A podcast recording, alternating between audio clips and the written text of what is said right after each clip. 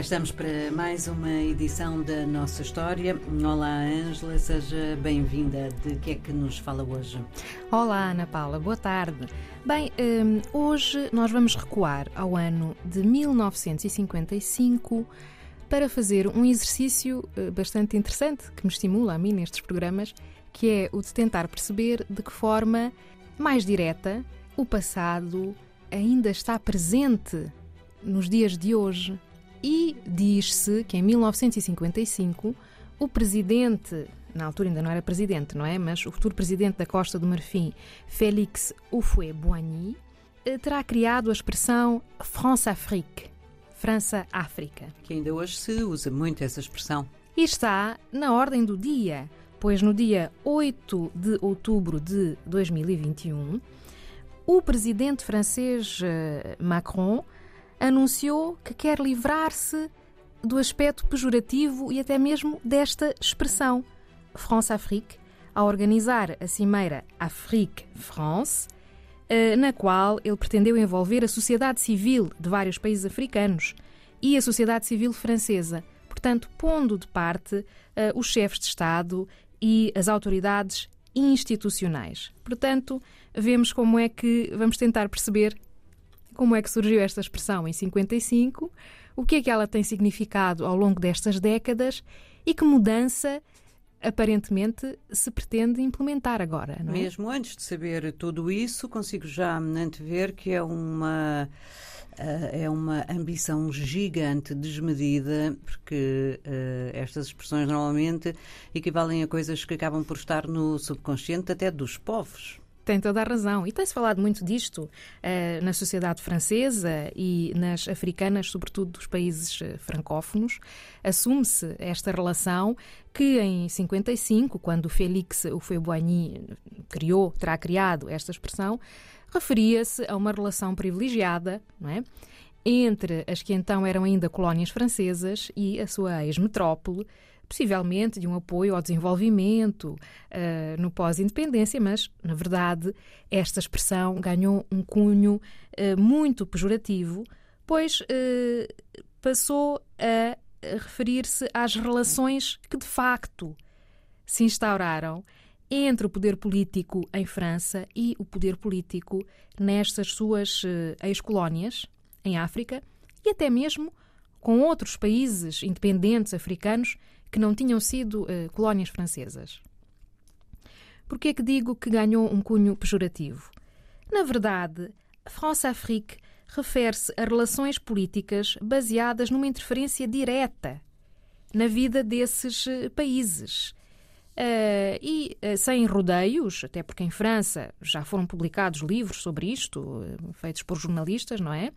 Esta interferência servia para garantir os interesses da França e, sobretudo, os interesses militares e também os económicos.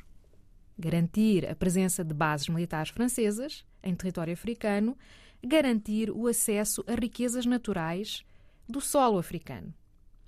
Por conseguinte, sabe-se que os presidentes franceses, até Jacques Chirac, que saiu do poder em 2007, tinham uma célula africana, uma célula africana nos seus gabinetes que geria estas relações France-Afrique à margem da diplomacia, à margem da atividade do uh, Ministério dos Negócios Estrangeiros. Uh, por conseguinte, esta expressão France-Afrique remete, para que a França garantisse esses seus interesses, não é? Remete para a atuação dos serviços de informação, todos os serviços secretos, remete para as intervenções militares.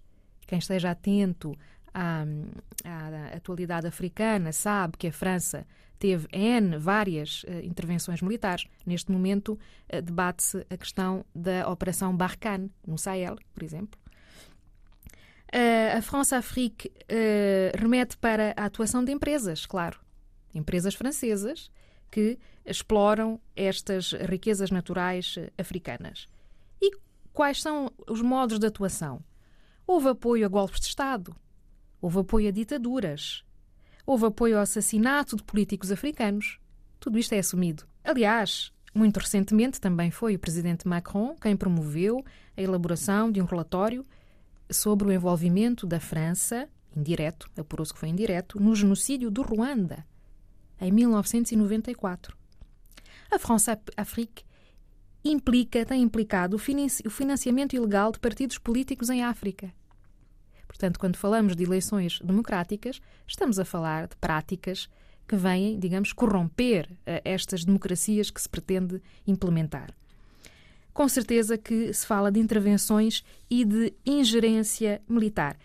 E a France-Afrique, questão muito debatida, implica para fazer tudo isto a atuação de uma rede de atores que desenvolvem relações pessoais.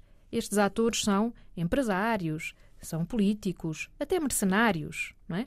Por conseguinte, vamos ver o que consegue uh, o presidente Emmanuel Macron, se consegue alguma coisa com esta iniciativa que pretende virar a página, diz ele, à France-Afrique e entrar numa colaboração direta com a sociedade civil em países africanos.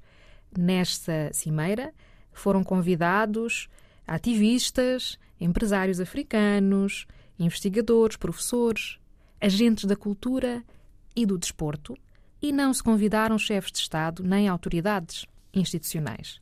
Mas, ao fim e ao cabo, também nós nos podemos questionar sobre, sobre esta expressão que tem muita força, France-Afrique. Não é só a França quem tem levado a cabo este tipo de atuação, não é?